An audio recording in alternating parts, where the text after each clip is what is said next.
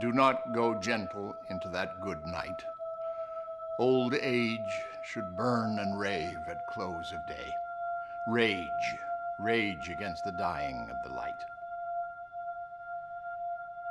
The wise men at their end know dark is right, because their words had forked no lightning. They do not go gentle into that good night. Good men, the last wave by, crying how bright their frail deeds might have danced in a green bay.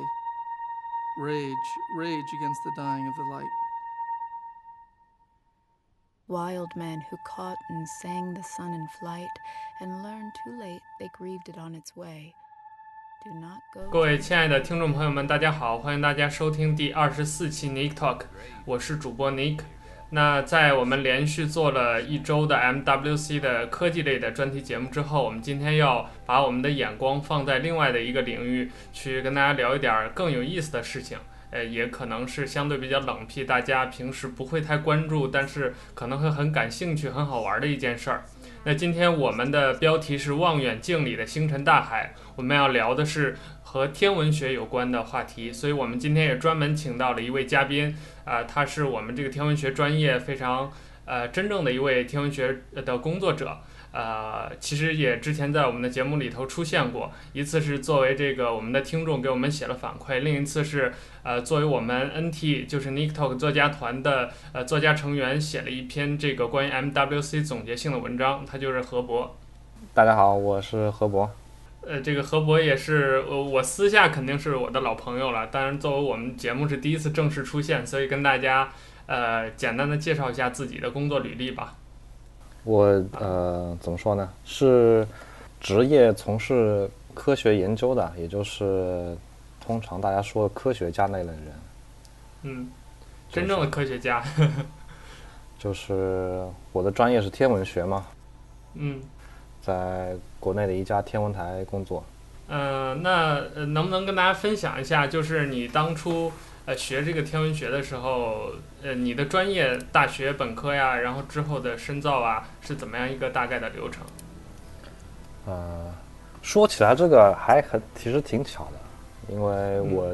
在念大学之前，嗯、我也是对这个所谓天文学一无所知道，我甚至在去读大学之前，我都不知道什么是天文学，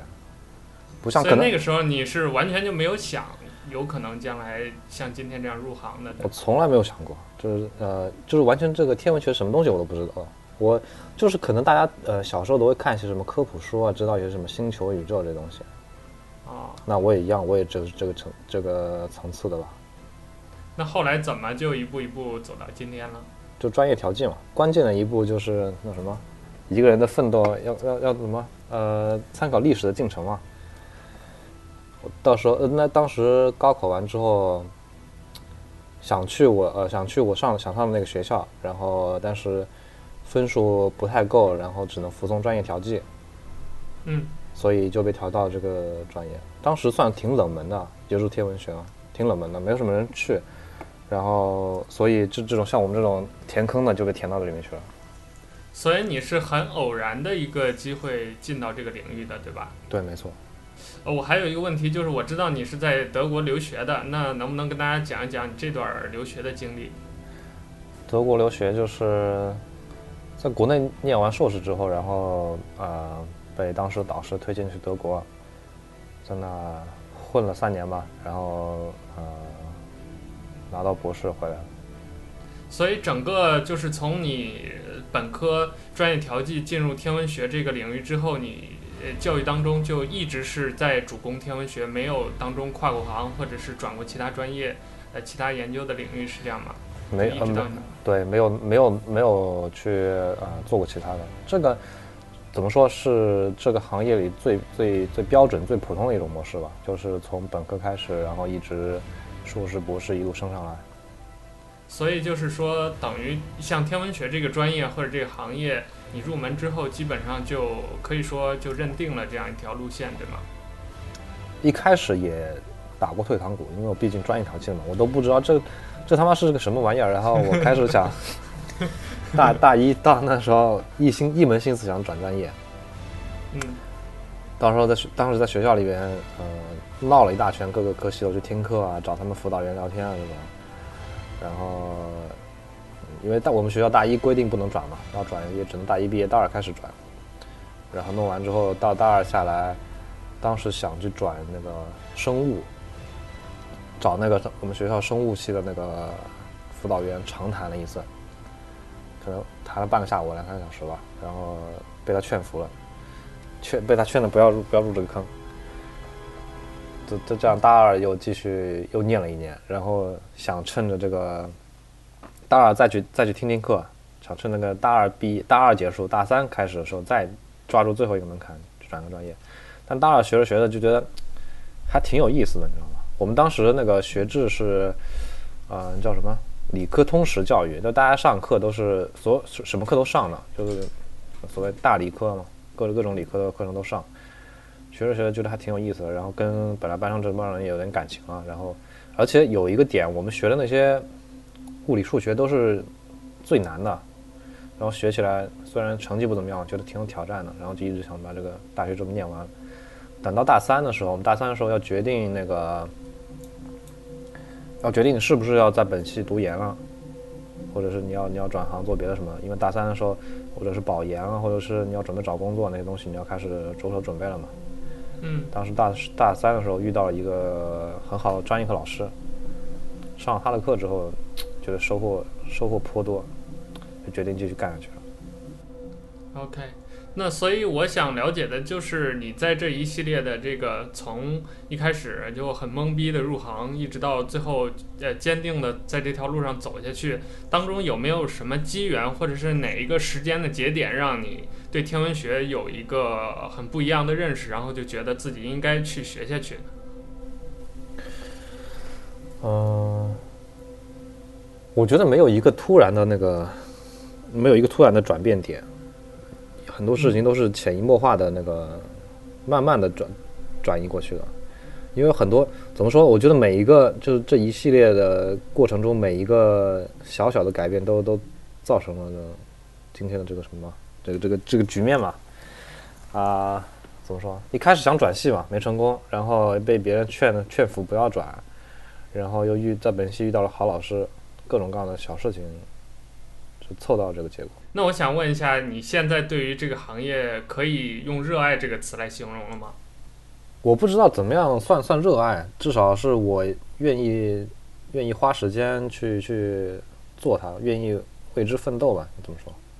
那我们聊了一下这个何博简单的一些个人经历之后，我们今天就开始正式的聊一聊跟天文学有关的话题。所以，那在我们这个聊天开始之前，呃，我建议何博跟大家明确一下，就是到底什么是天文学？因为现在包括我曾经就在跟你接触之前，呃，我了解科普，呃，就是这个天文学也是通过一些科普啊、文章啊、微博呀，或者自己看像。呃，什么十万个为什么呀，少年百科全书这种东西，所以我相信我跟大部分我们的听众一样，就是对天文学它真正的研究的领域呀，或者是它涉及的范围是并不那么了解的。就包括我最近在筹备我们这个节目之前，跟一些其他对这个方面感兴趣的一些朋友聊天，我发现大家都容易把它跟气象学呀。呃，包括像航天航空这些呃分支的这些科学，把它弄混，或者是分不清楚它当中的区别。那我想你跟大家先介绍一下这个天文学它实际的研究范围和领域到底是什么？这个其实也是挺重要的一个问题啊。我们我记得我们大一刚入学校上的第一节课，就是有一个年轻老师过来跟我们讲什么是天文学，然后告诉我们。呃，学这个研究的东西是什么？怎么说呢？我我遇到过，呃，可能我之我念念书之前也是这个状况嘛，就是遇到过很多人问我，呃，干什么的？我说，呃，学天文的。然后他他们就会觉得，啊、呃，什么明天天气怎么样啊？什么，对吧？然后那女生更多的就是说什么，呃，这是什么星座、什么上升这些东西啊？对，对吧？那个占占星学嘛。嗯，对。这个其实是在在那个。国外一个主要的混淆点就是天文学跟占星学，因为名字很像，天文学的英文叫 astronomy，那个占星学的英文叫 astrology。还还有一个还有一个误解就是航空航天嘛，对，这个这个是到近年来就是说，啊、中国开始弄弄这个东西的时候，才开始大家慢慢接触到这个航空航天，然后也会跟以后跟这个科学有有有有混淆。我爸妈一直觉得我是弄这个的。哦，我爸妈一直觉得我还觉得挺神 神秘的吗？我爸妈一直觉得我是什么发卫星的那些东西，其实其实没跟没关啊。我我现在说说跟这三个的区别吧。首先跟呃气象学，呃。嗯在我的大学里面是有那个气象学这个专业的，是有这个科系的，跟我们是完全分开的。气象学呢，就是简单说就是研究天气嘛，大家每天看天气预报那些。嗯。但是我们呢，如果跟他如果跟他们分最直观的就是，他们是研究大气层以内的所有东西，嗯，我们是研究大气层以外所有东西。所以这是一个很明确的物理上的分界。对，其实是这有这个有这个分界的。然后。第二个是跟占星学，那跟占星学的区别主要是呃这个科学与呃占卜的区别嘛，就是占星学我完全不懂啊，我连十二星座我都呃背不下来，但是我我我理解的是他们是想用这个什么生辰八字啊来推断一个人的命运嘛，对吧？对。那我们跟这个个人命运是完全无关的，我们是研究什么？呃，就是宇宙，就是实体世界的，就是唯研究那个唯物世界的，就是研究宇宙是什么样的，去解答里面的一些问题，比如说星星是怎么形成的，然后呃，我们银河系是什么样子的，然后它有一些什么样的物理过程、化学过程在这中间发生作用，跟跟就是跟人的、跟人的那个情感、跟人的命运都是一点都不搭嘎的。所以星座就完全是玄学了。那天文学它至少是一门科学。对，可以这么说吧。因为嗯、呃，最近不是很流行什么科学与伪科学的区分嘛？之前那个闹什么那个电、哦、那个什么引力波那个什么诺贝尔哥啊，对对对对，民科的闹这个事嘛。其实我觉得星座那些连伪就是它不能算是伪科学，因为它就根本探讨的那个话题都不是科学这一块。科学是要解释客观客观世界的。星座其实解释那个人的什么性格啊，这些对吧？运势啊，航空航天呢，他们的呃，也可以简单说，他们是他们是研究或者制造就是人造天体的，就是他们他们要发送卫星啊或者怎么样探测器啊，但是我们研究的都是自然天体，就是不是人为发射上去的。所以可不可以这样理解？就是比如他发一个卫星或者是什么航天飞机之类的东西，它的作用可能是为了你们的这种天文学的研究去服务，但他们研究的那个领域本身就是怎么去造这些人造的天体，可以这么理解？对对对，没错。他们他们呃，主要专业是怎么样设计，怎么样设计这个呃东西，然后怎么样把这个东西放到天上去，这些话题，我们呢？可以，呃，像天文学也有很多那个利用到航空航天部门的一些产品的，像他们的那个卫星嘛，嗯、中国最近不是发了一个那个，呃，第一个科学卫星嘛，那就是天文学的卫星，叫悟空，我记得上过，哦、上过新闻的，嗯，这个就是利用航航空航天航空航天的成果来来为为我们的研究服务嘛。OK，好，那我们明确了这个天文学的定义之后。啊，那接下来，呃，我想从你的个人还是从你自己的这个工作来展开我们今天的话题吧。就是这也可能是很多我们听众的一个误区，就觉得科学家或者是科研工作者，要么就是这个什么作息不正常，尤其是你们天文的，就一定要在晚上猫着，然后白天睡觉这样，或者是呃，比如说你们都是一些神秘部门，啊、呃，天天这个，呃。就非呃，就作息时间啊，各方面都非常不规律，非常神秘，呃，所以我想知道你和平常的这些上班族，比如朝九晚五啊，这些有区别吗？在工作的时候，这个，这个我个人的话还是区别挺大的。我我自己作息也不怎么不怎么那个啥，不怎么规律。嗯、呃，因为我们像一个像大多数的那个做研究的人员，就是科研工作者，他们的。他们都不像那个，不像普通的上班族一样要打卡或者什么考勤这些东西。嗯，像我们一般都是以呃完成一个项目目标为任务的，就是你只要在某段时间内完成一个什么东西，那你自己想什么时候弄什么时候弄。啊、像我们也不完全等于等于自由职业，我们还是有一个办公室，啊、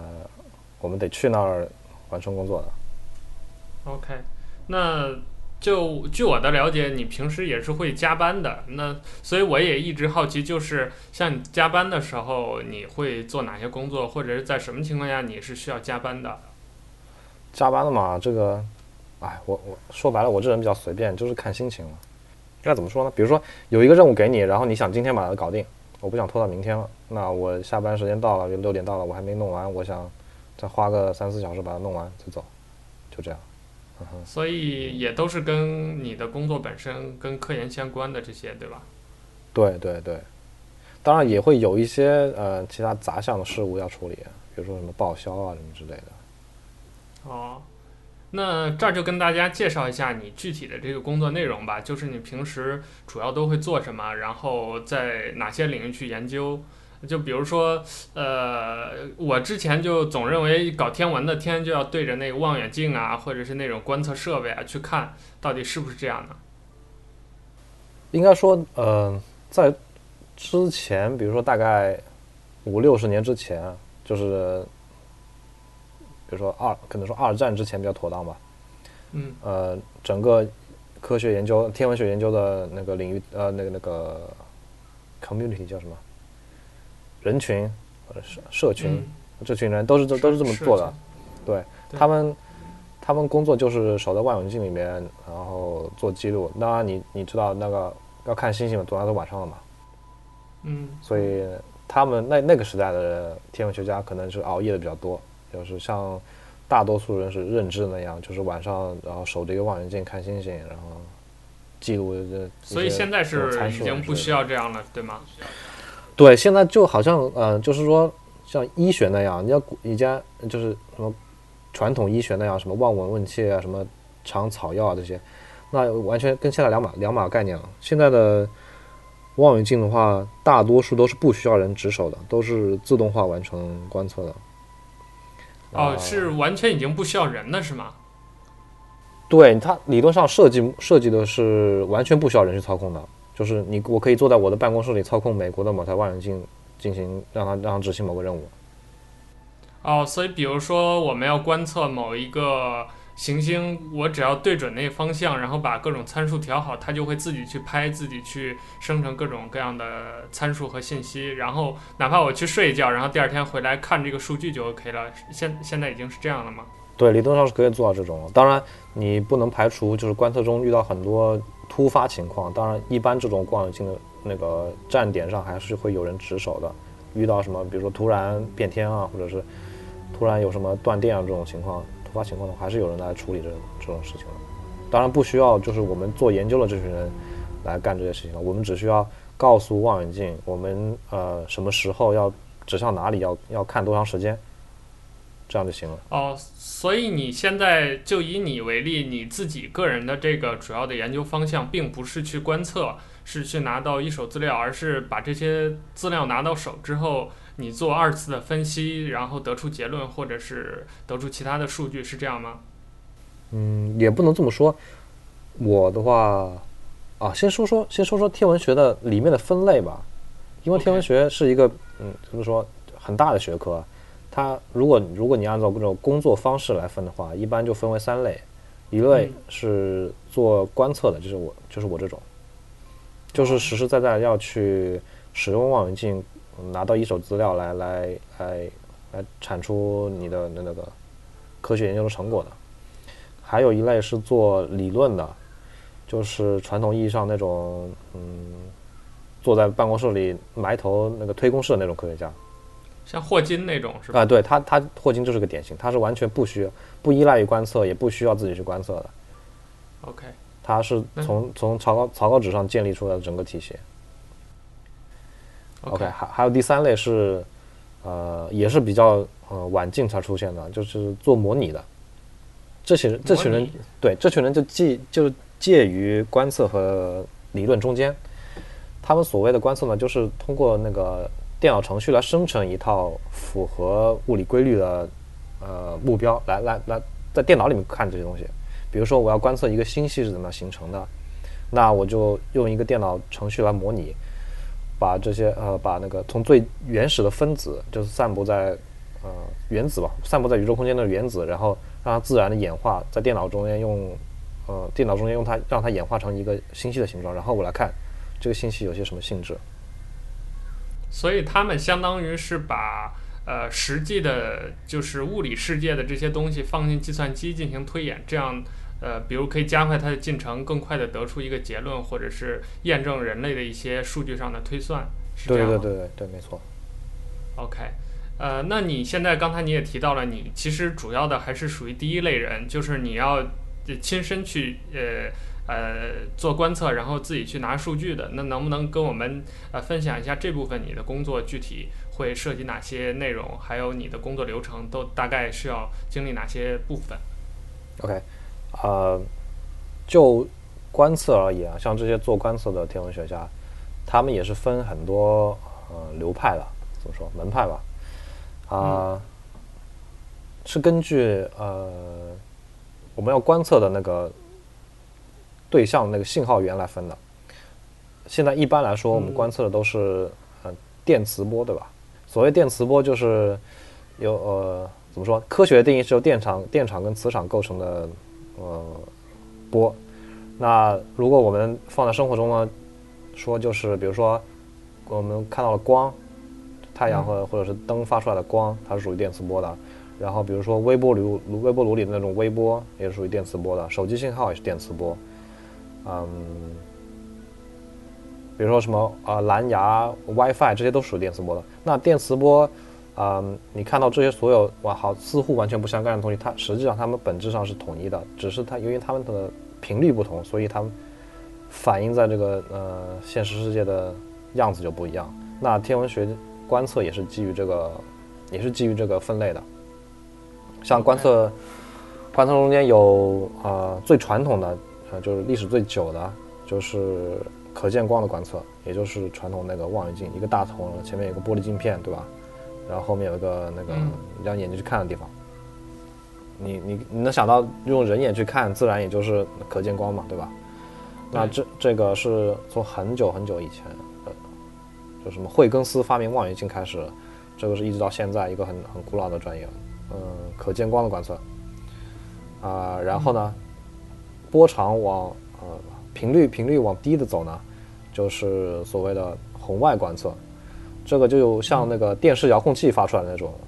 呃，信号，就是我们看不到它发出来的信号，但实际上它是有一个跟光类似的，只是它的那个频率特别低，以及呃，已经让人眼接收不到这个光了。这种这种这种电磁波我们叫红外线。那相应的也有红外波段的望远镜，呃，这个因为是人眼无法看的，它也是从很就很现代才诞生的。OK，呃，它，它也是我也是也是也就是我之前说过那样，完全用电脑来处理，因为你人没法看到它的信号嘛，对吧？它它也是生成图像的，嗯，类似于像呃，比如说可见光，我们用相机拍照的话，呃，用那感光元件，呃，应该大家都知道吧，CCD 对吧？嗯，对，电偶和元件，做红外线的接收器也是有一个这样类似的东西。当然它不是接收可见光，它接收红外线的，所以用这个东西安在望远镜的后面，它拍出来的照就是红外线的照片，也就是类似于我们比如说啊、呃，很多那种电影里面什么特工戴着一个戴着一个什么眼镜就可以看到黑暗中的人影的那个，嗯，就是根据人人人体发热就会看到那个热成像那个那个图像了，对吧？那个就是红外线。那天文学在这。这方面也是同样的应用，就是用一个接收红外线的装置来来来拍照。那频率再往低就是，呃，所谓射电天文学。那我就是我就是弄这个射电天文学的，呃，那个就是，呃，比红外线再低的，就是相当于我们的手机信号这种，呃，WiFi 这种，它们都是属于射电波段的，就是已经完全没有办法成像了，就是不能用一个仪器拍一个照片，看到那个看到一个图像。所以红外它还是大致有一个物理上的轮廓的，但是这个再往波长再应该是再长，对吧？对，波长长，频率更低啊啊，所以它就就完全无法用我们传统认为的那种物理的呃原理来去成像，需要更多的一些对一一一些捕捉，是吧？对，需要更多技巧。OK，才能把它处理成图像。你现在研究的领域就是这种相对波长比较长的这个领域的射电望远镜才能观察的领域。对，没错。所谓射电望远镜，就是大家可能看到那种天线大锅，比如说接收电视信号啊那种，大楼上面都会有的那种，嗯、那种就是射电波段的。像我们使用的望远镜也是长那个样，只不过比它大一点而已。OK。嗯，那你平时用这个射电望远镜都会观测哪些内容呢？比如你的研究范围大致是在呃太阳系，还是银河系，还是只是我们近地的这些？OK，我呃研究的范围是银河系尺度的，怎么说？我的我的研究主要课题是呃银河系的结构，就是我们在夏天晚上看到那个天上那个银河，它它大家都知道它是一个。嗯，它不是一条带子，不是天上的挂的一个白色的带子，它是真正有一个有很多很多星星组成的一个，呃，在宇宙中像一个大盘子一样的结构。嗯，那我们要做的就是去搞清楚这个盘子到底是长什么样子的。呃，如果如果抽象来说，就像相当于呃去画地图，就比如说人类在没有开始大航海之前，大家也不知道这个地球长什么样的，那只。你只是生活在陆地上，那至于你你往往往往外走是什么东西，你完全不知道。现在我们呃处在宇宙中的情况也是一样，我们只知道我们生活在地球上，也知道这个地球在太阳系里，但太阳系外面往哪走，往哪走会遇到什么东西，我们呃在在开始这个研究之前可以说是一无所知的。那呃关于这个银河系结构的研究，也可以追追溯到。应该说，二十世纪刚开始的时候，就有人从事这个研究了，就是说，来来来来来看我们银河系到底什么样子的，来画这个最初的地图。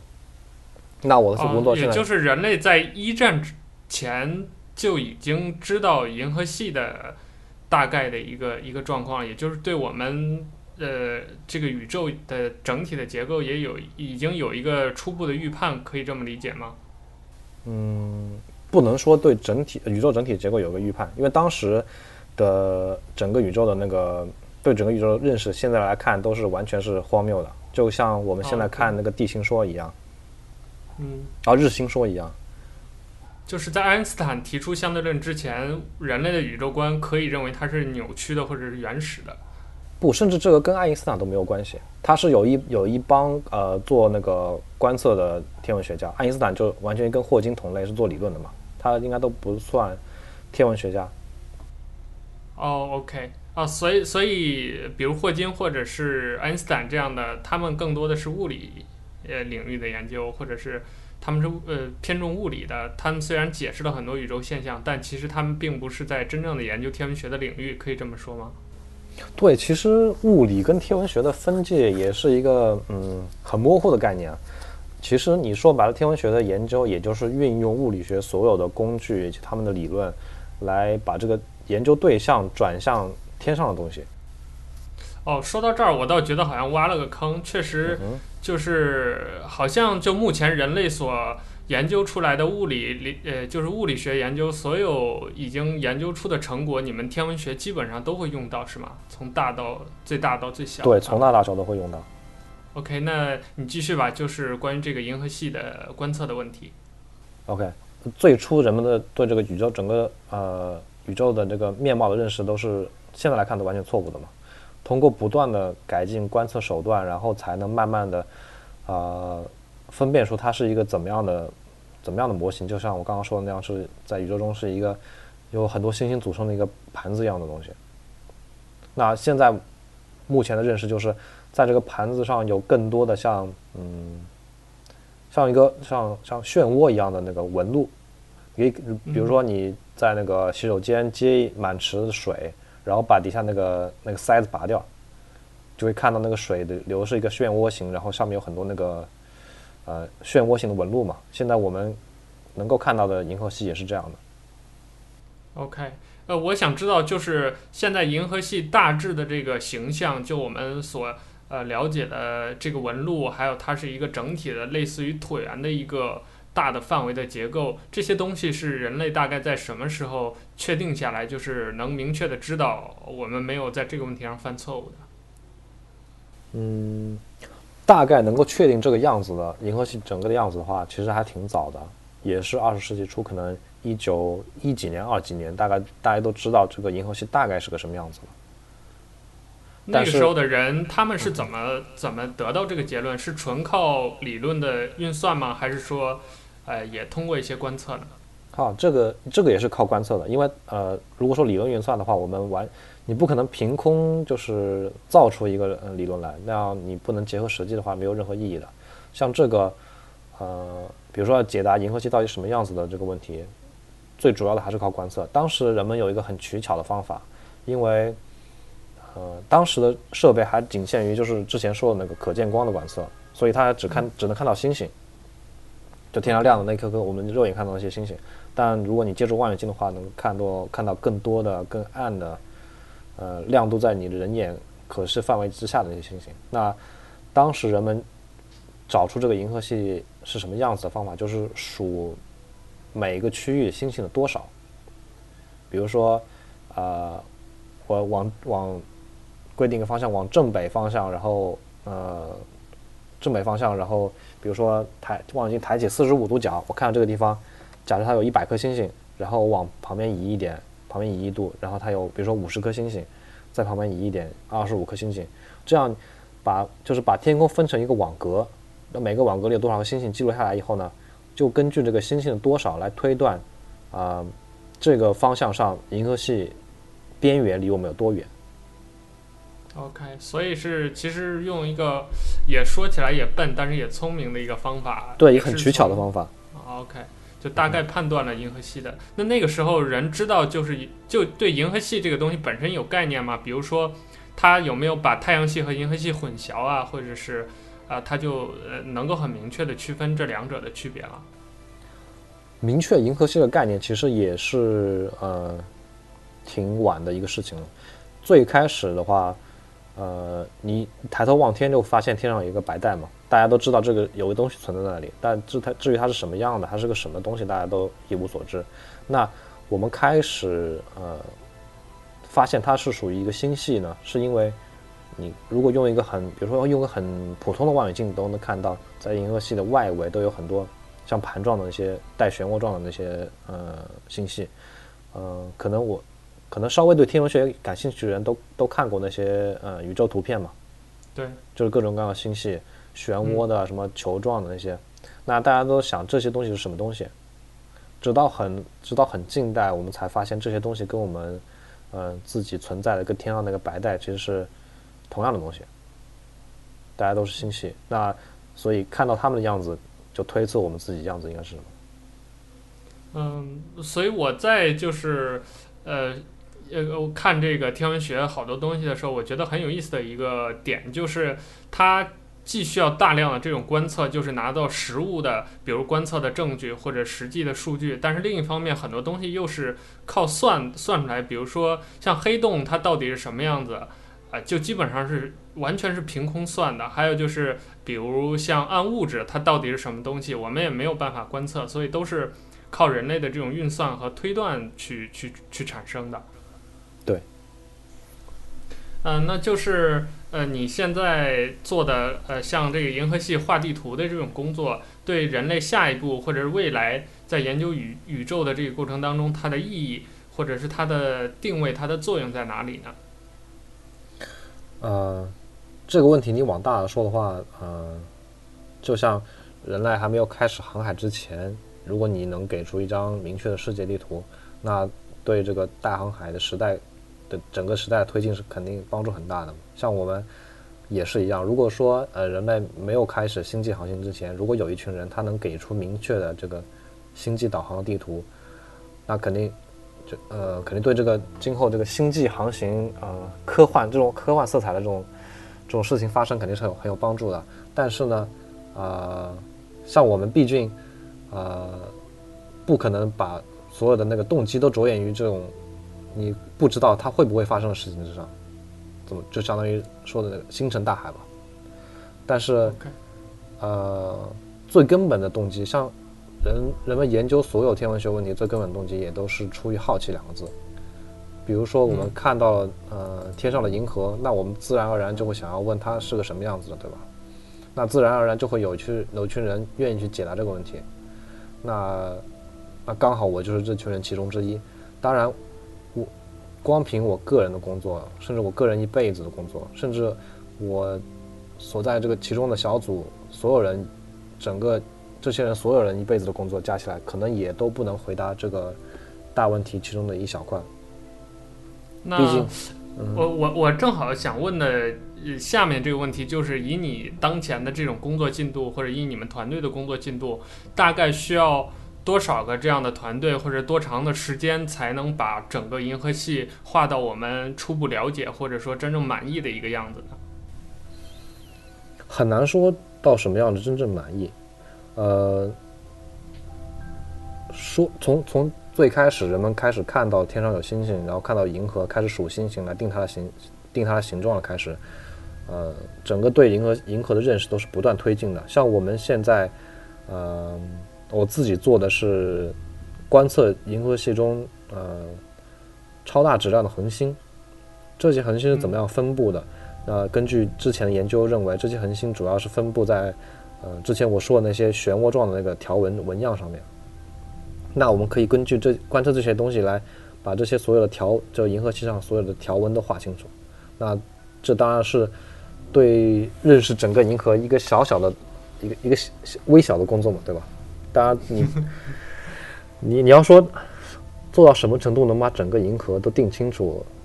我觉得以现在人类科技水平还没有办法回答这个问题，因为嗯，从最开始有对银河的观测，一直到现在，我们嗯观测的目标也都是不断，我们会不断发现新的观测目标。在以前，我们甚至都不会想到，呃，除了我们肉眼可见的星星以外，银河里还有什么东西。但根据现在的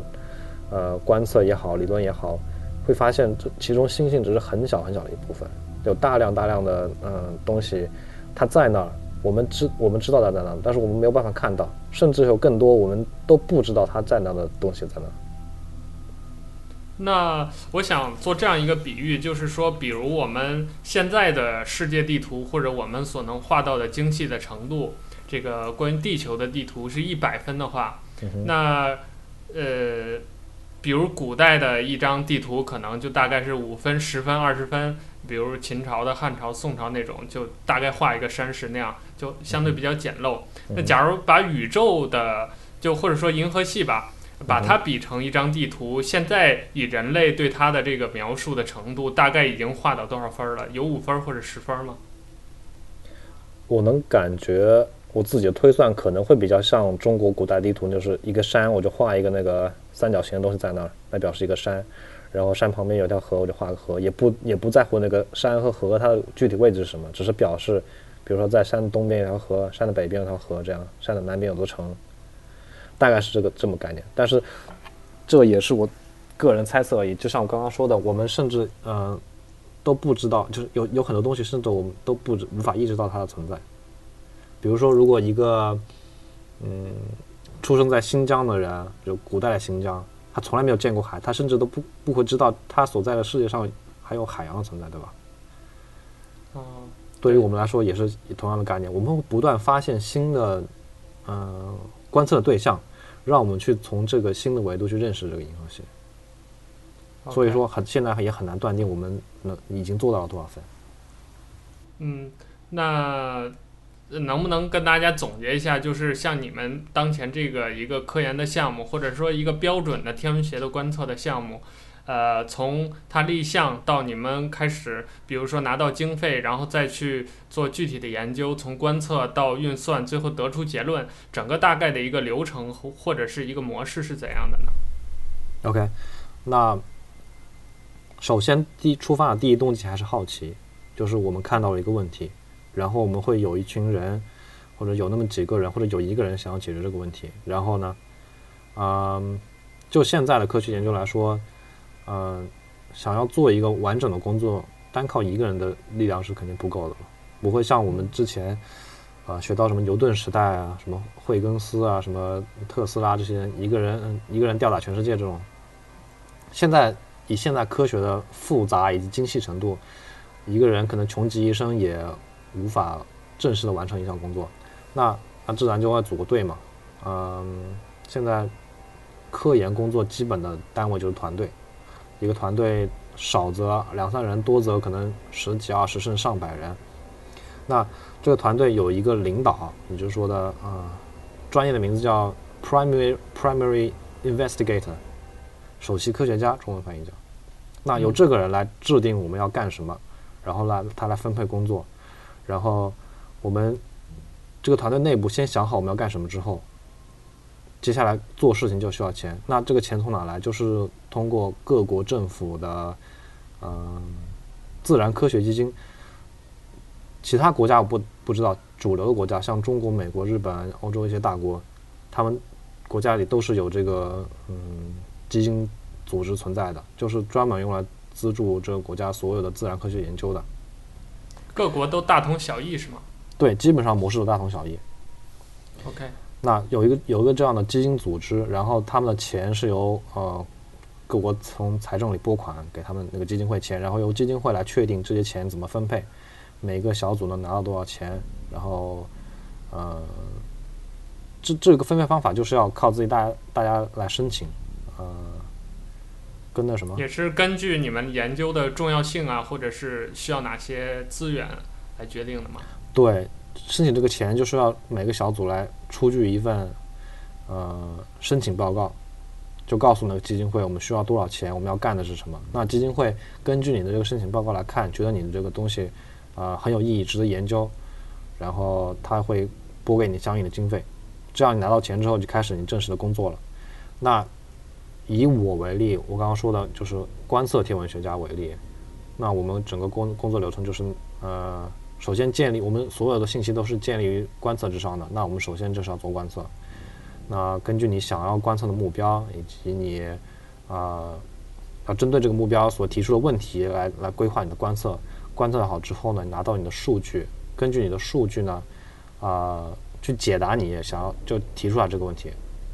比如说你要问这个，这我这个某一个星星它年龄有多长，对吧？我们根据我们观测的所有种种种种数据，来间接的推测出这个星星年星星年龄多大概多长。那这一部分的工作，我觉得应该是整个科研流程中间呃最重要的一部分，就是从数据。出发来挖掘出你想要知道的信息，来解答你提出的问题。那这个结果做好以后呢，你当然要让其他人知道。像科学研究就是一个这样的，嗯，一个这样的这样的社群吧，就是大家呃有任何结果都是要公布出来的。你要让大家所有人都知道，这样你的结果才有意义。像你如果自己搞了一堆研究，然后自己自己一个人悟着，这对呃。对整个科学界是没有没有任何意义的，大家没有没有人会没有人会承认你，呃，有这个能力，或者是有这个本事，或者是做到什么样的成果。那所以就是其实它并不像很多人想象的，就是比如哪个国家或者哪个团队做了一个很重要的研究，然后他们就闷声不说，或者是把它扣在手里。相反，它是要昭告天下，是要大声的说出来，我做了哪方面的一个研究，是吗？哎，对。这个里面就没有闷声发大财这说，呃，嗯、我们最终要想让人家知道了，通过的嗯渠道就是发表那个科学论文，嗯，就是我们听到很多啊硕士生、博士生他们说的，整天为论文愁啊、写论文这些，他们要写的那个东西就是呃要在各种各样的科学杂志上发表的论文，就是报告大家。昭告全世界，你的研究成果是怎么样的？你做了什么什么什么什么样的事情.那这这个其实就是所谓科学研究最终产出，就是就是论文了。嗯，当你发发表论文之后，那是大家都知道你这个一想你提出的问题被你解答了，或者是甚至是说你提出的问题它你证明它无解了，怎么不管怎么样，你你有一个结果告诉大家，然后你的这个整整个整个的科研工作就算完成了。OK。那所以就是，比如你们这个团队一开始往哪方向去研究，呃，包括选哪些人，都是那个首席科学家他来定的吗？还是说他先把这些人呃召集到哪里，然后我们再来一起商量，我们接下来下一步怎么走？嗯，这个其实两种情况都有，呃，有的有的可能比较嗯，那个首席科学家他比较厉害，他自己有个想法，然后他决定要拉一票人，就是白手起家干这一票，对吧？他可以自己有一个 idea，然后联系他觉得哎可用之才，然后把他召集在一起来说我们来干什么什么事情。当然也有，比如说我跟其他这些人本来就认识，然后我们在呃其他机会认识以后呢，大家一个偶然机会聊到什么问题，哎，就是可能激发了某个人的呃某种灵感，觉得哎我们可以一起干个什么东西，然后我们再觉得哎我们这堆人里面哪个。比如说，呃，是 A 提出来的，那 A 对这个领域也也认识比较，呃，认识比较深，那我们就让他来做首席科学家，来他来规划整个工作的安排，这样也有的。另外一个问题就是，比如当你们大概定下来自己的研究方向之后，你们要用的这些设备是怎么做呢？是去向各个天文台或者是对应的一些机构去申请吗？对，像嗯，现在的天文学的设备。大多数都是那种大型仪器，就是不可能由一个人或者是由一个小组来负担，嗯，购买的那种仪器。比如说大家呃可能见的比较多的，我个人用的比较多是大家在那个有个零零七什么黄金眼那个电影里面出现过的一个，呃，不忘了是不是黄金眼啊？就美国的一个呃射电望远镜干涉阵，叫 VLA，Very Large Array，它在一个美国的。新墨西哥州，新墨西哥州的沙漠里面有二十七面天线，二十七个那个大锅组成的一个望远镜阵列。像这种阵列的话，一般都是由啊整个国家来负担它的嗯，不管说建造还是维护，呃，所有这些工作，因为你不可能有一所大学或者说一个小组来出得起这个钱的。这这些望远镜的经费都是非常非常惊人的天文数字。那他把望远镜造好之后，给谁用？那让谁来用？这个东西也也就跟我刚刚说的那些申请钱的原理是一样的，东西摆在这里的，然后有一个委员会来决定，大家来申请。比如说我要研究什么样的问题，我需我需要用这个望远镜多长时间，所有人摆在一起竞争，由这个委员会委员会来定，我把多少个小时给某组，这样拿到时间之后，你才可以进行观测。所以你们的观测也是有时间或者是有这个一些限制的，比如说这段时间是你们这个团队用，那可能过了这个观测时期，就是下一个团队来用了。对，没错，就是这样。其实申请观测时间也是一个，嗯，观测天文学的一个核心的一个一个一个玩法吧。这个跟那个写项目申请经费的那个申请是地位是同等重要的，因为我们所有的产出都建立在这个上面的。如果你没有这个没有这个观测时间的话，一切都是白费，所以像那些全世界有名的那些望远镜，像我刚刚说的那个 VLA 阵列，还有呃，像最近的呃，在在那个智利有一个叫阿尔玛阵列，像这些全世界非常有名、非常热门，而且功能非常强大的望远镜，都是全世界挤破头来申请的。它一年中那那么那么几个小时，根本就不能满足所有想做天文观测的人的需求。所以这其中竞争非常激烈，每年大概到了那个写申请的季节，所有的这些基层天文学工作者都是苦逼的闷在办公室里一星期两星期把这东西写出来。那他们这个委员会怎么决定就是让哪个团队来用呢？也是根据你们的研究可能会带来的这个结果的呃对天文学的影响吗？还是说就是公平分配先到先得呢？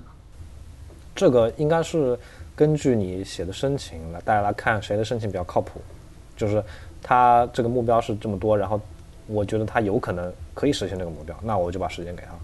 并不是说谁的那个牛皮吹得大就给谁，也不是说呃谁呃先谁先递交申请就给谁。总的来说，就是根据申请申请的靠谱程度来给，因为像那个委员会，他要保证的是他的仪器所产生的科学目。科学阐述是最大化的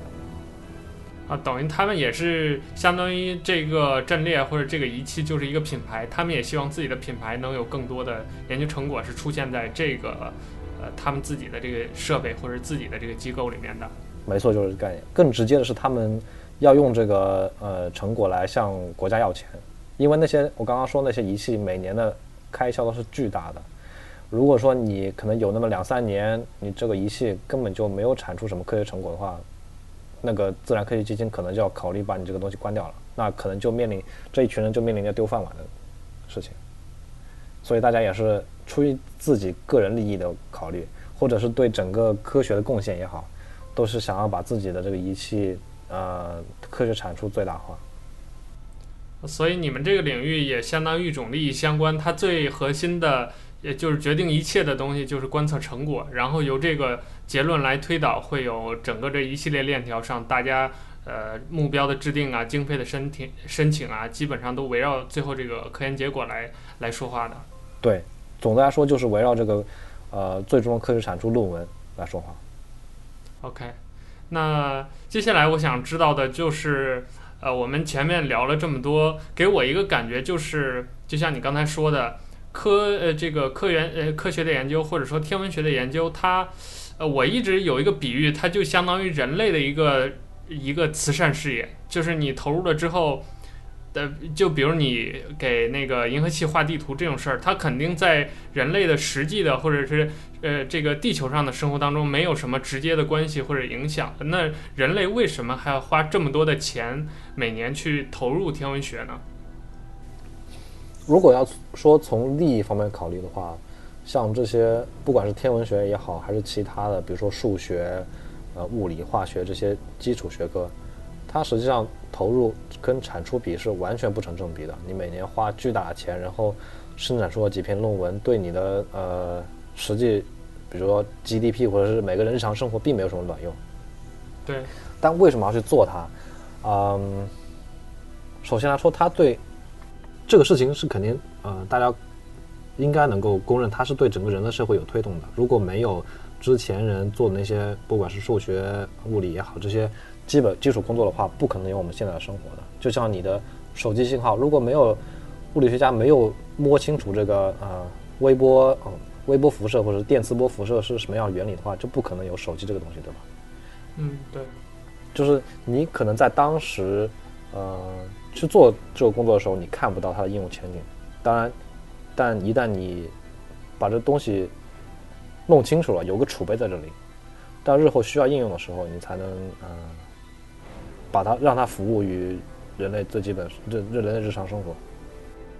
所以它是一个相当于给人类整体的一个投资，而不是说我们像有一些科学研究，比如造个手机啊，或者弄个电脑那种很。相对于时间范围比较短，然后出成果也比较见效比较快的这种投资，对，像特别是天文学，应该是属于最最最呃星辰大海的一类吧，就是跟人类实际生活基本上说没有关系。呃，有很多人问我，你你做这东西有到底有什么用？我都是我都是简而言之一句话，凡是凡是跟你日常生活日日常生活扯上边的问题，都不是我们研究对象。那我想知道，就是，呃，像你们做的这些天文学的研究的背后，呃，比如我是一个天文学的一个科研者或者一个科学家，我需要做好哪些方面的知识储备，呃，学到哪些东西之后才能进入你们这个天文学的领域呢？或者说你在日常生活当中，像物理啊、数学呀、啊，还有哪些学科是需要用到的？啊、呃，基本上就是，呃。大学本科天文学系上的一些课吧，基本的物理学，呃，数学，然后还有计算机，呃，光学，差不多这些东西吧。化学需要吗？化学有相应的叫天体化学研究，但是因为我完全不干那个，而且我化学学得很烂，所以我不太确定，呃，大学学的化学或者是说整个传统意义上的化学对天那个天体化学能有多大贡献。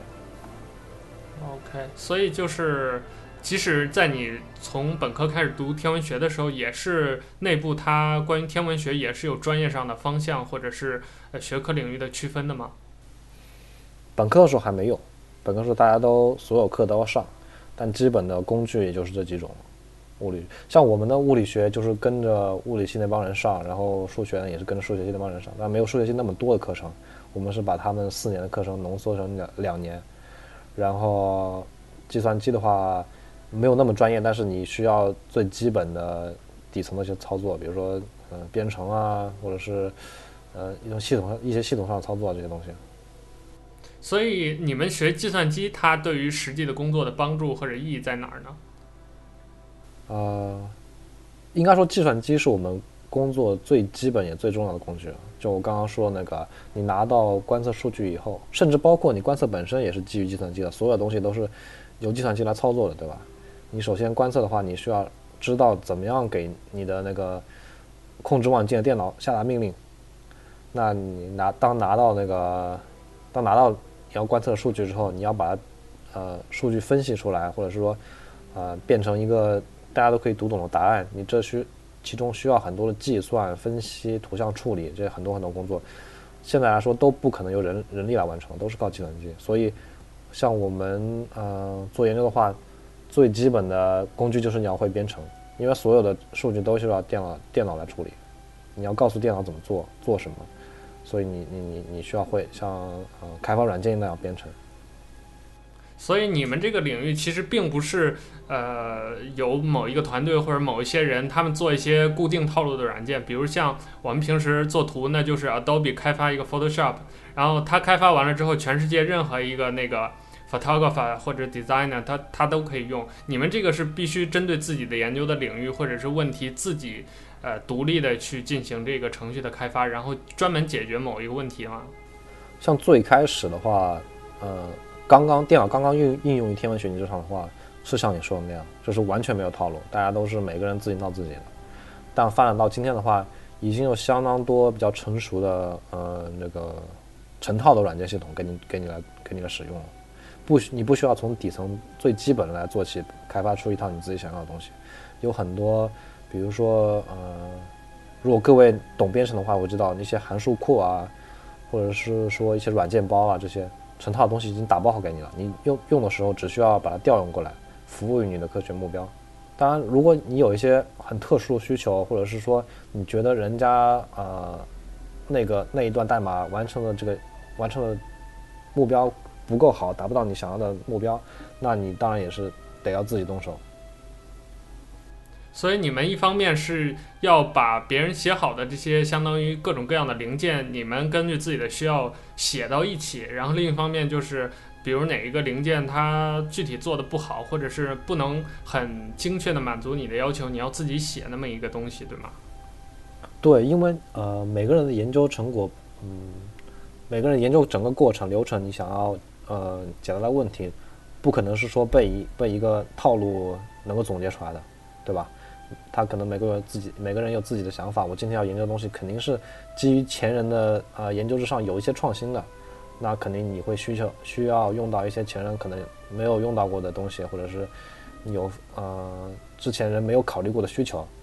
那这这些东西基本上都要靠你自己呃自己动手丰衣足食了。像我们刚我刚刚说的很多那些成套开发好的软件，很多都是基于某个团队的某种需求，他们做出来一个这样的东西，哎。然后后人发现，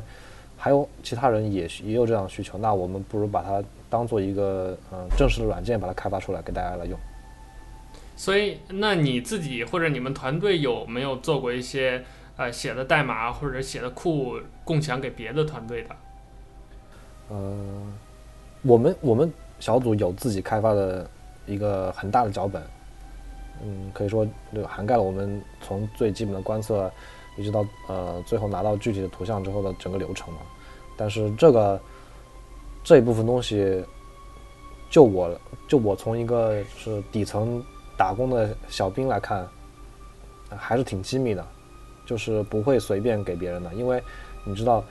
呃、各个团队之间，如果你要做一样的问一样的问题的话，他们之间是存在竞争关系的。如果人家拿到你的工具的话，做的比你好，比你快的话。那很可能面临的是，就是人家的申请会通过，你的申请通不过。所以，像具体的工具的话，嗯，在最开始你的成果还没有研究、还没有做出来之前，肯定是不会让其他小组人知道，特别是有竞争关系的小组。OK，那如果有一天你们这个项目比如结束了，或者是达到某一个高度了，是有这种可能把之前的一些项目开源呢？是吗？对，就是我们编呃编写好的那些工具，如果我们文章已经发发表出来了，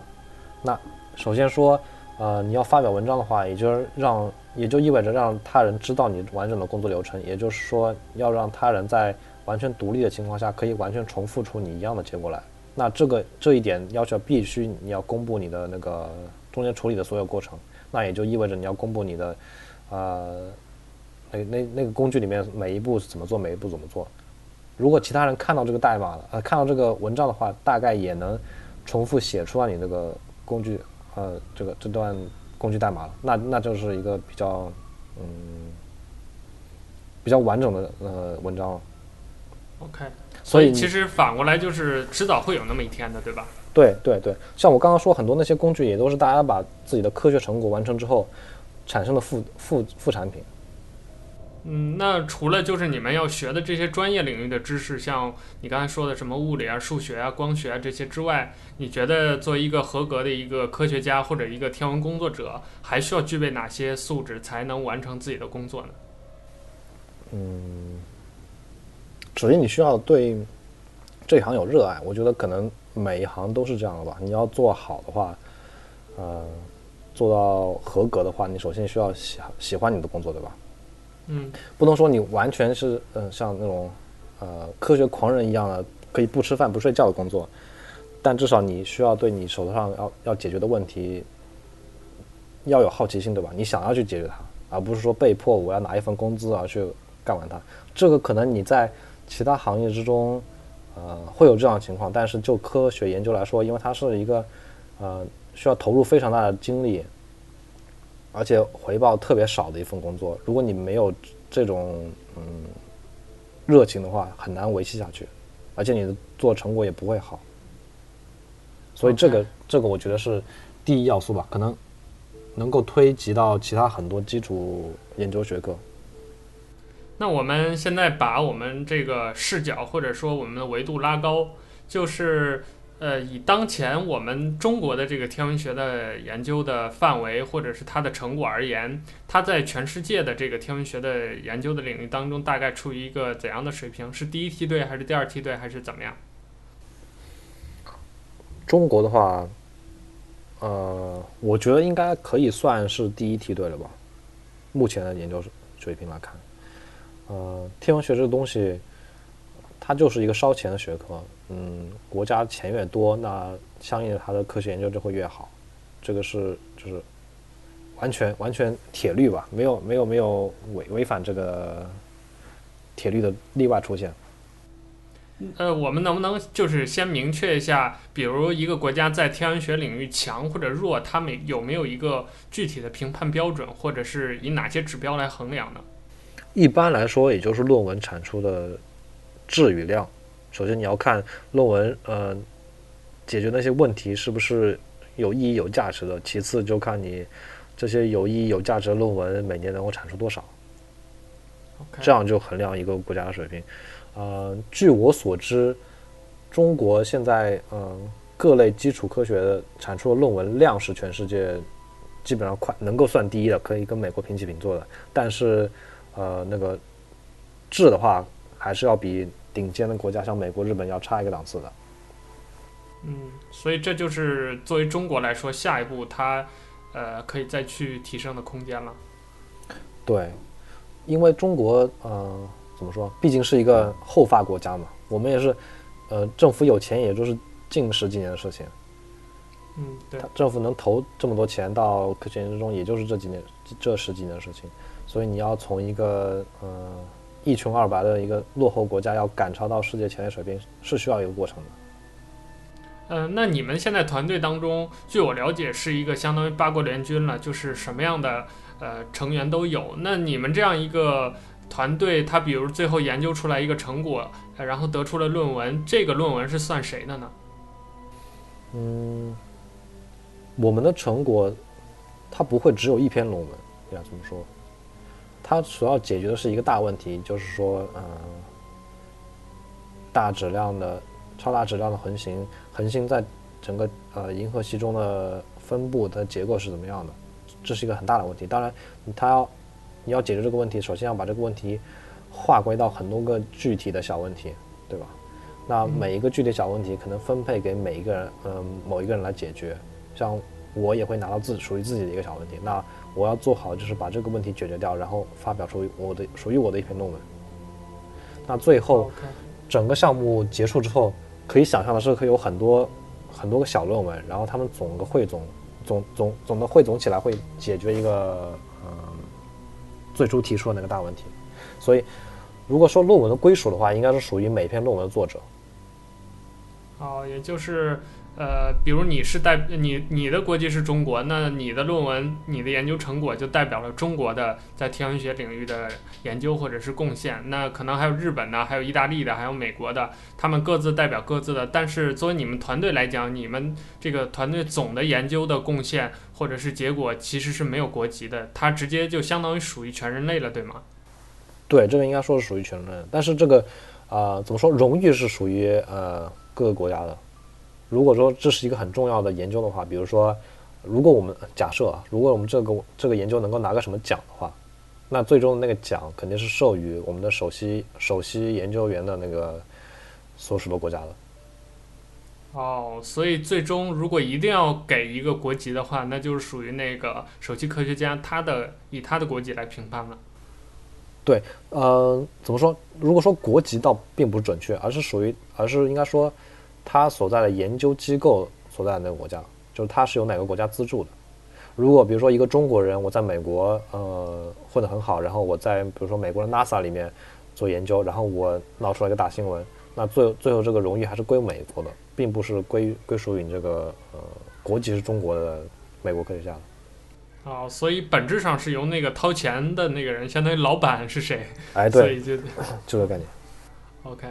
那就是现在。呃，也有一些国家，它可能在天文学领域，它研究不是那么的强。那就就或者包括我们跟美国呀、日本呀，或者是欧洲呀，我们之间的差距主要是产生的这个原因是什么？然后它具体的那个差距又是怎样的呢？那呃，如果说原因的话，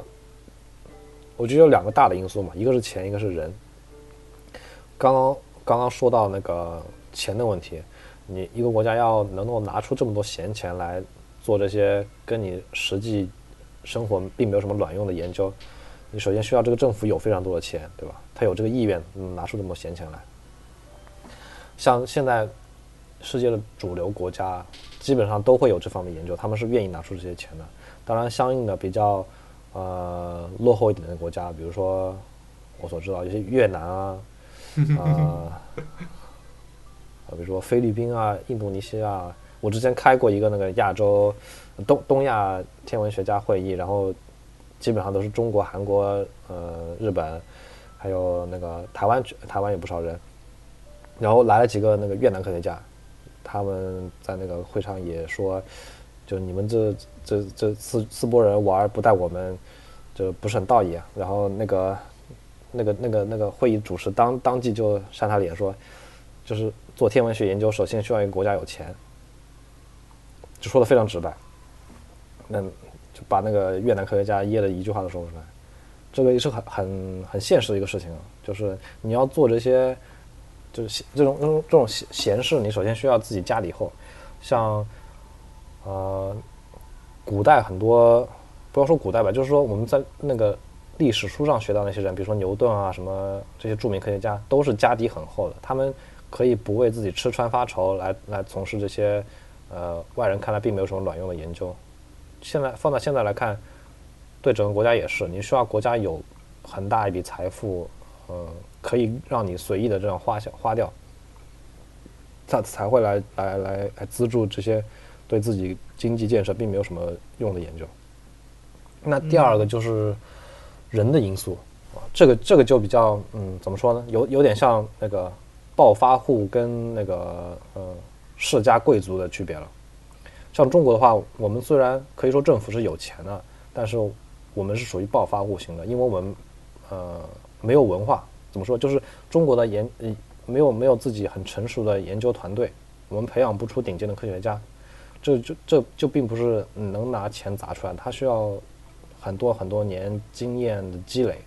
才能培养出一代一代的人。去做这些全世界最顶尖的事情，我们要我们的人他那那些人才能有这个能力，呃，像中国有这个有些这些钱的话，我们我们能够买设备、买仪器，然后去呃资助很多人去做事情，但是我们并没有，呃，我们的科学家并没有那种能力去做全世界最顶尖的研究。这个也是为什么你看啊、那什么诺贝尔奖到一直到现在都还没有，那自然科学界到现在都还没有中国人的影子吗？哎，那你们的那个首席科学家，就是你们团队的领导，现在是哪个国家的？他是美国人。美国。对，他是土生土长美国人，也在美国工作，所以如果我们这个那个……呃，那个、他平时跟就是跟这个团队沟通是通过 email 吗？还是说你能见到他本人呢？email 主要是 email，然后我们每年会有一次呃那个面对面的聚会。这个聚会是定在哪里？嗯，这个由首席科学家自己定。之前我们都是定在德国，因为德国那边就是人比较集中，因为附近的国家，欧洲几个国家过来比较方便。然后本身这个小组在德国的人也有好几个，他们占了一半在德国。那这个就是这种聚会，它是一个科研为目的的科科研呃科研性质的聚会，还是说就是你们大家呃在一起工作了一年了，然后认识一下聚一聚呢？两方面考虑都有吧，当然主要目的还是要还是为了科学服务的。大家需要总结一下今年的工作情况，然后，呃，那个首席科学家会分布，会会会给大家分发下一年每个人要干什么，大概是这样。你们现在这个团队大概有多少人呢？十二三个吧，有一些来来走走的人数不是很确定，但差不多维持十个人左右的水平。OK。那你刚才提到，就是能不能跟大家介绍一下，呃，像类似于像什么越南、菲律宾这些小国，他们的天文学研究目前处于一个什么样的阶段？包括他们的也科学家也好，他们天文学人才也好，他们的项目也好，都大概是怎样的一个水平呢？因为它本身就没有多少产出，所以，嗯，像我们这些做研究的外国，就是对他们来说是外国研究者的话，对他们的了解真的很少。如果他们可能，他们可能里面有那些一两个科学天才，很聪明的人，但他因为没有这个很好的环境提供给他，他可能没有这自己的机会去展示自己的成果，或者是实现自己的呃理想嘛。这个其实挺可惜的。当然，他们，嗯、他们这些国家还是会向发达国家输送很多人才的。像我知道我在德国那那边的时候，有一个教授，他就是泰国人。他是他是泰国人，然后在美国上大学，然后在德国工作，就这样。所以他们整体上还是以一个个体出现的，没有就是特别，比如国家性的或者系统性的有一些呃天文学领域，包括整个基础科学的一些研究成果，是吗？他们他们会有这方面的研究所，应该一个说怎么说？如果是一个就是呃，大家人民都还能休养生息的国家。这些这些东西都会出现的，就是做科学研究、基础科学研究的，只是规模大与小、能力强与弱的问题。他们可能，呃，每年拿到经费很少，不不足以支撑他们做很多的事情，可能局限于一年就做那么一两个工作，也可能全国就那么一两所研究所来做这个事情，所以产生的影响很小。像我们作我们作为外国人的话，基本上说无从了解吧。我唯一认识这些非主流国家的。呃，科学家，也就是我刚刚说的那次会议上面，之前是真没见见到过。哎，那我还有一个问题啊，就像呃很多的，尤其是那个南美的国家，或者是地理位置比较好的国家，他们就比如智利这种国家，它其实自己的科学研究并不是很顶尖的，但它为什么愿意去造超级大的这种呃射电望远镜的阵列呀，或者是一些什么甚至更玄乎的一些，而且烧钱特别厉害的那种。呃，科科研的机构或者是科研设备，这个钱是他们自己政府出吗？还是说，比如，呃，中国、美国这帮呃大国们觉得那个国家合适，然后跟当地政府去商量，你来建，我来出钱，具体是怎么一个考量？对这个，嗯、像以智利为例的话，智利有非常非常多的望远镜，然后基本上都是外国的，都是欧洲、美国、日本，呃，中国目前还没有独立望远镜的智利。当然，我们有参与那些国际项目在那边。他们就智利这个国家来说，他们是呃，如果说除开就除除除掉这个外国资助或者是外国呃参与的这部分，他们本身的研究能力，也就是也就是我像刚刚说的那些越南、菲律宾那些水平，就是我没怎么听说过什么智利某某研究所非常厉害之类的。但是因为他们有一个非常优秀的地理环境，他们的那个呃有他们的那个智利不是全国都是高原嘛，在高山上嘛，落基山脉上，然后他们的那个国家有很多地方非常适合造望远镜，因为造望远镜的地方需要呃水蒸气少，然后天气晴朗，雨雪少，然后风不大，这这些要素刚好智利那很多地方都满足这个要素，所以各国都愿意把自己的望远镜建在这里。就是相当于外国出钱，然后租用智利的场地在他们那建望远镜。当然，你望远镜建在那儿，肯定会要雇佣当地人来参与其中工作，不管是建设也好，还是维护也好，然后或者是在那成立呃科学机构来来管理这个望远镜也好，肯定会有当地人在参与里面。这样的话，呃，也间接的提高他们本国的就是人才标准。没有很有很多人会参与到这些国际顶尖的研究，然后。嗯，像扫地僧的扫地僧那样，就是，呃，听的旁听也能也能把自己水平提高，这种感觉。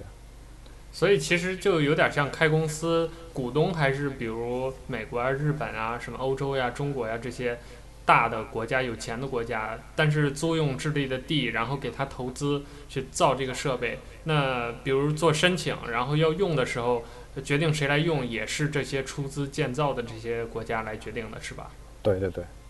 啊、那聊到这儿，呃，我想我们今天再聊一个，就是也是很多听众或者是包括我自己之前都容易误会的一个呃很重要的话题吧，就是很多人会认为一提到天文学的研究，就会觉得跟军事有关系，就好像你比如说你造了一个特别牛逼的一个卫星，或者是呃一个什么望远镜之类的设备，可能对这个国家的军事有帮助。呃，但后来我知道，其实并不是这么一回事儿。那今天在我们节目里头，能不能跟大家聊一下，就是具体天文学和军事之间的关系？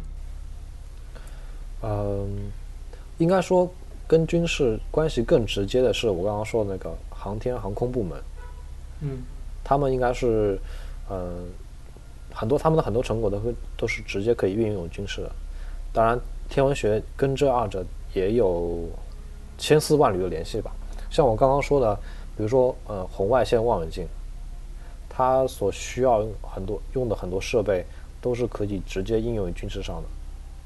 就是比如说红外线感光元件，也就是我们在那些电影里看到的那些那些什么特种兵啊，戴个那种呃眼镜就可以直接看到红外线的影像那种东西，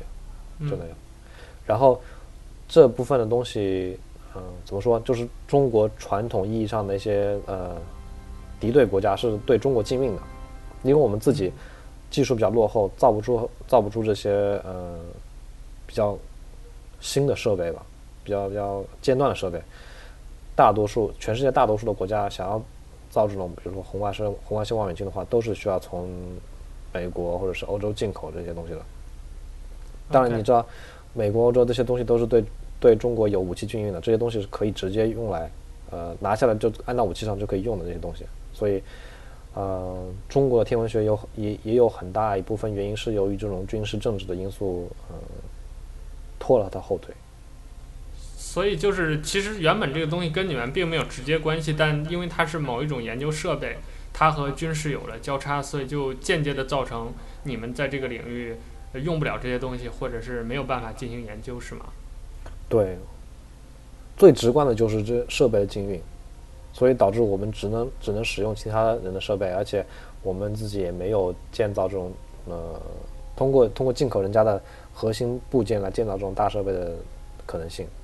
但是其实你们自己的研究成果或者研究领域，并就跟这个军事并没有很直接的关系，是吗？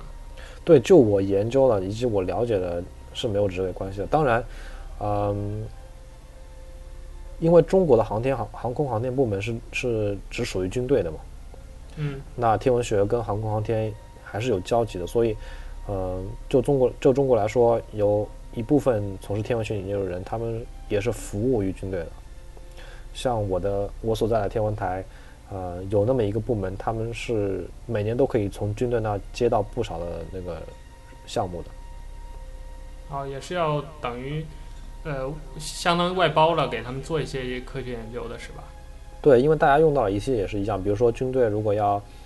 呃监视卫星或者是探测卫星的话，他比如说敌国，我靠，我这说出来会查水表啊。OK，比如说你要你要你要监视卫星或者是预测卫星轨道，你所需要用的设备也是跟我们去观测那个宇宙那些自然天体用的设备是一样的，也是望远镜。所以有很多这种项目是外包给天文学家来做的。啊，那他们自己在做这个的时候，知道自己的目的是用于军事吗？知道的，这个都大家都是明确的。OK，他所以也不会有什么顾虑啊，或者是那种。比如灰色地带不会有这种情况是吧？就是如果我真的用军事了，我就明说了是吗？对，如果是军事的话，都是保密的。他们那个整个部门都是都是涉密部门，他们所在那层楼都是有额额外一个门禁的，像我们这些人都进不去的。那这儿我就想知道啊，就是这个。呃，不光是你们天文学了，就是整个呃基础的科学研究或者自然科学的这个领域和军事研究之间，它到底有没有一个明确的界限？就是啊、我在研究的时候，比如像你，呃，假设我是你的首席科学家，我偷偷的接了一个，比如某个政府给我布置的一个军事的任务，但是我告诉你的时候，我不这么说，我只是让你去做一个某一个领域的研究，你会能猜到或者有感觉？你是在做一个军事研究吗？会有这样一个界限在吗？嗯，一般来说，嗯，如果你如果以我的团队为例，我的我团队首席科学家他是美国人嘛，美国军队所有的这些呃研究都是由他自己养的一帮机构的，他们很少来做外包，所以就我们就我自己来说，我没有经历过这种呃做敏感问题外包的效经验，我也不知道如果真的碰到的时候。会是个什么样子？据我所知，美国的军队，他们美国的海军、陆军、空军都是有自己的天文台来做研究的，甚至我们很多民用的科学研究都要借助他们军用的一些成果。那就是如果从学科的角度呢，比如科学和军事，它中间那个那条线在哪儿？嗯，怎么说？科学研究是把所有这些成果做好摆出来。至于被军队用还是被民间用，这就是看使用者自己的选择了。所以科学它如果是呃，比如是在一条纵向的这个线上，科学应该是最高的那个地方，然后下来大家是至于是军事研究还是民民用，呃，就是具体应用的这个领域是由大家来决定的，是吗？对对，就像就像呃。呃，比如说生产刀具的厂家，我把刀做出来，你是用来切菜还是用来杀人呢？这就看你自己买买刀的人他用来干什么，对吧？OK，所以科学就是一个更高的一个可以说总的一个集合。那具体它当中可能会有很多的分支，或者是各种应用的方向，各种应用的环节。对对，嗯。那聊到这儿，我想请你跟大家总结一下，就是你做了这么多年的科科研也好，学习也好，你对于科研工作或者是天文学这个领域，有没有自己总结的一些感想，或者是你这么多年来的经历来，有没有什么想跟大家分享的东西呢？啊、呃，最近感触特别深的是，呃，我觉得整个社会舆论对呃科学工作者有一种呃。怎么说神秘化的倾向，就觉得他们做的好像跟普通人的是呃干的工作是不一样的。嗯，我想要澄清的是，其实呃所有这些做基础科学的人、基础科学研究的人，他们跟其他比如说呃出租车司司机、警察、医生、老师或者是码农这些所有人都是一样的，他们也是从事一份呃自己感兴趣的工作，而这个工作。啊，本质上跟其他所有这些工作也并没有太多区别，只是他研究的对象不一样，他不能把它直接变成钱，他们不是用来赚钱的，但是每天的日常的生活还是跟大家一样的。OK，对，特别是最近出现了那些啊、呃，就民科话题炒得很热的时候，我觉得，嗯，怎么说，就是大家对科学工作都有一种。不知道不知道是妖魔化还是神圣化，就是这种棒，就是那种捧杀的感觉，嗯，就觉得他很厉害、很神秘，然后，嗯、呃，就跟我们的就跟我们生活就完就完全脱节的这种，他所以那些人也是非常神秘的，所以一出个什么事情就来抨击什么某某大学某某教授说什么话，然后底下一片骂声，说说他又怎么怎么样黑钱啦，或者什么呃拿钱不干事啊这种东西。我想说，这个行业确实有它特殊性，就是它不会产生钱，但是嗯，所有这些人都是普通人，跟大家都是一样的。对，就我跟你之间的接触，我觉得对我最大的影响或者变化，就是我之前也觉得，呃，像你们，比如你在哪儿工作呀，或者是你研究的领域啊，按说都应该是，就在我之前看来，按说应该是保密的，然后什么也不能说，跟你一聊，然后比如碰到天文学类的话题，就应该是，呃，是被 ban 掉的，然后就是禁区，就我们大家就应该。啊，换一个话题来聊，但实际上，就我们聊了这么久，可能在我们节目里头这一个多小时聊的是很少的一些内容，但我们平时聊过的话题，就除了你很核心的那些，呃，具体的研究的项目，可能是因为我听不懂，所以聊不了之外，好像没有什么是不能聊的。对，这就跟你比如说，呃，一个码农他呃写了某种软件，然后你可能也不会清楚那个软件。就背后的原理究竟是什么？但是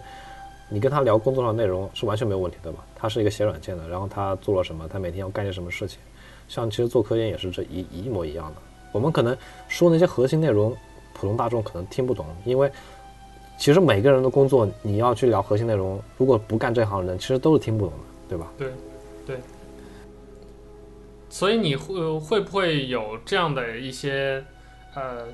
呃？应该怎么说？你会不会觉得就是其实，呃，像科研工作者呀，或者尤其像你们这些做专门的科学研究的，以此为职业的这些人，更多的是缺少一些发声的机会或者一些渠道，去让大家去跟大家展示你们的这个日常的工作状态，包括整个社会对。呃，像这些专门做科研的这些领域的人不够那么关注，所以导致大家觉得好像科研工作者就要么很神圣，要么很神秘，就不像什么你刚才说的警察呀、教师这些没那么所谓的接地气吧。但其实你们的生活跟大家都是差不多的。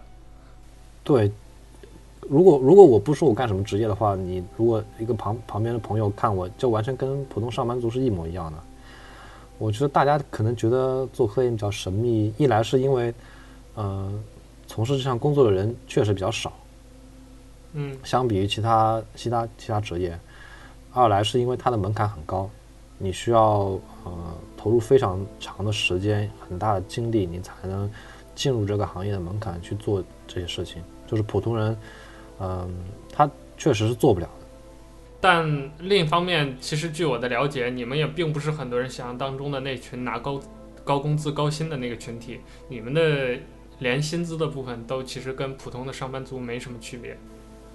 对这个东西，呃，因为我们的薪水都是国家给的嘛，大家国家也会参考这个市场定价，一个二十多岁的年轻人他究竟应该拿多少钱能够养活他自己，对吧？OK，嗯、呃，那。非常感谢何博今天跟我们分享了这么多关于天文学领域的一些小知识。那其实我自己聊完这期，我感觉很多东西还没聊透。我们以后有机会可以专门针对某一个话题更呃更细或者更小的一个领域，我们再去做一些科普或者再进行一个深聊。那在这儿，我们节目的最后，我想请你跟大家就是这些。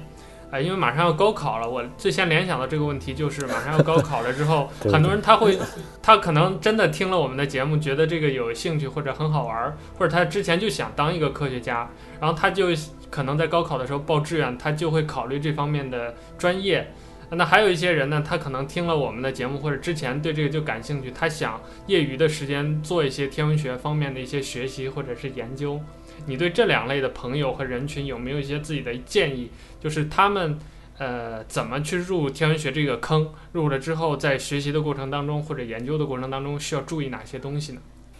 对于我们，我先分开说吧。对于高考那波人，嗯、怎么说？以以我个人的经历来说，我觉得高考入什么专业，特别是对天文学来说，即便你入了天文学专业，呃，也不代表你真正入了这个行业的门。嗯，像我大学的班上一共有二十二十四个人，最后真正到现在还在从事天文学工作的，连一半都不到，三分之一可能都没有。那剩下的人去哪儿了？干各种各样的工作。我知道有去考公务员的，有去银行工作的，有去什么呃呃那个呃互联网公司上班的，这些都有。所以也并不是说因为你们这个专业啊、呃、感觉上好特别的呃科学特别的专业，就一定会往科研这个方向去走，是吗？并不是，就像很多你大学学中文，你不一定也会当文学家；学呃比如说学化学，你也不一定会当化学家，对吧？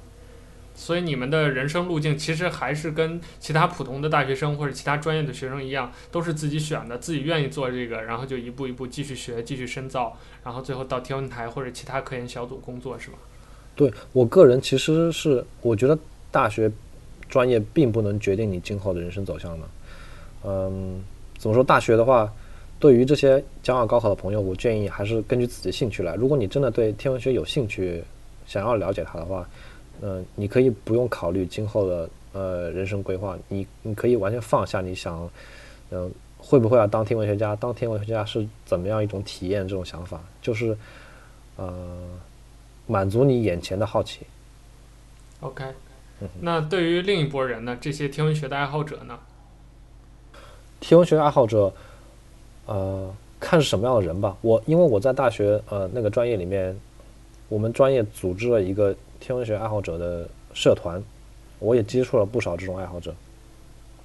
嗯，其中也有也有有志于想要做天文学研究的这这些人，我知道也有很多人从爱好者，呃，转变成职业的天文学研究人员。他们可能在大学毕业之后，呃，考研或者是呃，通过各种各样的方式，呃，进入了专业专业的培训。毕业之后，真的干了这份工作。即便你大学大学没有进入嗯天文学专业，当然更多的人，嗯怎么说，是对对天文学这些呃好看的图片或者是看星星这种事情，这种事情很感兴趣。这个我想说，这个并不属于专业的天文学研究，所以你也不要觉得你有这样的爱好就很大的负担，说要我去学什么呃数学啊物理这些东西。如果你你如果你只是喜欢看星星的话，呃，其实很简单，每个人都可以看。你买买一架简简单单望远镜，可能几十块钱到几百块钱的望远镜，你就能看到一些嗯、让人很感动的画面。像我最开始，我第一次真正用望远镜看星星是在我们大学的天文台，然后用一个很大的那个还算半专业的设备吧，第一次看到木星，哇，那个感动啊，那真的是，嗯、用语言描述不出来，因为我之前从来没见过那个星星真的长什么样，以前都是在照片里或者是呃电视节目里看到的。当你真的那个东西出现在你眼前的时候，那种感动是不一样的。那一刻的那个画面是不是也是埋在你心里的一个种子，就是让你一步一步呃开始接纳，包括开始爱上天文学很重要的一个节点？可能会有一点潜移默化的因素吧，但是我想说，嗯、呃，这些。关心这种事情跟现代天文学研究其实已经没有太多联系了。你拿一个望远镜看各种各样啊、呃、好看的星星，或者是你上那个美国 NASA 的那些网页去看他们拍的一些很好看的图片，你去收集这些喜欢这些东西，嗯，跟天文学研究直接关系不大。天文学的专业的研究最根本的呃点还是需要你对这个宇宙呃本质是怎么样有有一种。原始冲动，有一种兴趣想要了解它。至于这东西好不好看，这是次要的。像我们现在研究，呃，研究所用的、所接触到所有的图片，都是完全谈不上好看的，就是完全是，比如说黑白的，或者是你你一眼看上去都不知道那是什么东西，可能有一个只有一个光斑，然后你可以从那个里面分析出各种各样的数据，但是你就外观上来看，它根本就不会从你那个视觉感官上来刺激你，你去吸引你。所以，呃，你的意思就是说，如果做一个票友或者一个爱好者啊、呃，对这个东西觉得很好看或者是很好玩，那就玩一玩就 OK 了。但是它和真正的呃专业的天文学领域的研究是截然不同的，甚至可以说都是两个领域、两个方向了，是吗？对对，因为呃，像爱好者这些，大多数还是关注于呃自然界的美嘛。就像你比如说，你去那些观鸟的人去看鸟。或者是，呃，喜欢旅游的人去看风景，欣赏地球上的美，也是一样的。只不过这些人爱好者，他们是喜欢看天上的美景。对，这当然跟专业的呃研究，我觉得是完全两码事情。嗯，哎，这儿我想顺便一问啊，就是。呃，因为据我所知，比如在牛顿那个时代，像天文学本身就不是一个很专业的一个学科，就有好多别的学科的人跨界进来做研究，而且很多包括当时的很多天文学的学家呀，啊、或者很有成就的人，都是非天文学的这个专业的人士。但是现在这种类似于跨界呀，或者是玩票啊，然后搞出天文学领域的这种成果的人还多吗？或者说天文学来自于民间的研究成果还多吗？就我的经验来看，我没有，我没有这样的这方面的了解。我从来没有知道哪个天文学家他呃是是干，其实本本质是干别的，然后突然玩票玩出来一个很很牛逼的成果。基本上能够干出一点像样成果的话，都是从一开始一步一步就一步一个坑爬过来的，经过种种困难，呃，比如说读书时候毕业啊，然后写论文啊，申请各样的各种各样的项目啊。你攒积攒到足够足够的这种实战经验之后，你才能，嗯、呃，把这个工作干得像那么回事。像之前那个时代，像牛顿那个时代，因为我觉得是其实是所有科学的分界都不太明显。嗯。然后大家呃对整个客观世界认识也非常浅显，所以你一个人的经历可以去干非常多的事情。像现在来说，你即便是天文学家，不是同一个方向的人，你。去看人家的研究成果，你都基本上是看不懂的。确实，现代科学有很多的很具体的分界，比如单纯的一个物理或者一个化学里面就有很多很多分支的呃研究方向或者研究项目，包括他自己可能不同的项目或者不同的方向之间都是有界限或者有冲突的，甚至呃，所以像搞专业研究的专业领域的研究和这种票友啊爱好者。呃，我的理解应该是他们之间的这个，呃，怎么说？他们之间的区分，或者是他们之间的距离，会随着现代科学的不断的成熟和发展，是越来越远的一个趋势。对，没错，就像你说的这样。我记得我在网上看过一幅很经典的图片，就是说，嗯，描述一个博士生的呃个人价值体现。它是一个圆，一个中间一个很小的圆，是说呃大多数人的。Common knowledge，在在整个圆圆的中间，然后外面有个很很大圈的圆，是说整个人类呃认识的对物理世界认识的极限。那圆上每个点都标志着每一个科学的呃尖端的一个成果。当然，一个博士生的研究成果是在那个圆的外外面大圆的那个某一个呃一个点上，用放大镜去看，有一个很小很小的凸起。这个就是每每一个人对那个人类。科学认知那个疆界的拓展的作用，只是很小很小的一点。我想说的是，作为一个 common knowledge，它的它那个圆其实是很小的，在圆中间，对吧？所以你一个人可也许可以搞清楚属于 common knowledge knowledge 范围内所有的问题。当然，当放大到，当你看到整个人类各个学科那个最尖端研究成果的时候，它已经是个非常大的圆了。你一个人目光所及，已经不可能覆盖到整那个圆上的。可能万分之一都覆盖不到，你只能覆盖到很小一个点。就个人来说，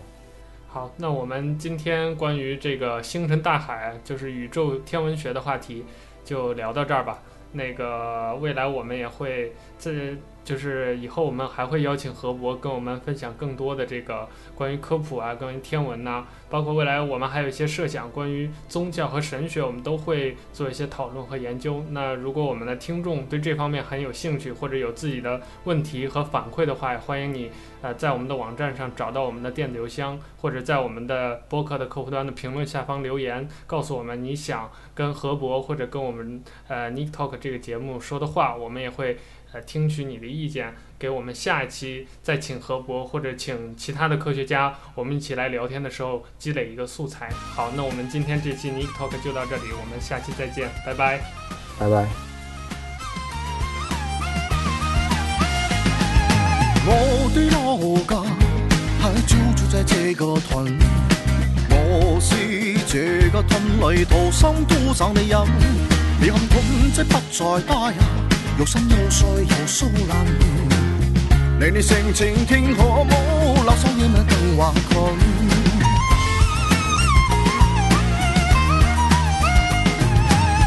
人在里面发生过许多许多的事，回想起那是特别的感。朋友问我是有心吹呀、啊。我令你饮水饮水，饮水饮水我吻喷你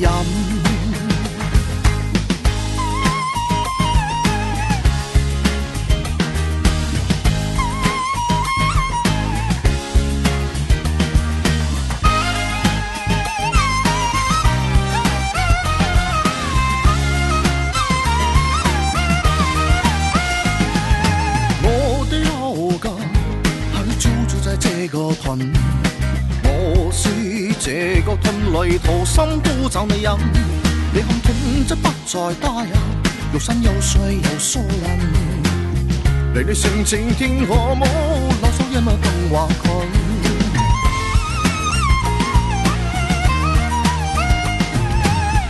在里面发生过许多许多的事，回想起那时特别的感。朋友问有事有心吹啊，我令你饮水饮水，饮水饮水我吻吞你的饮。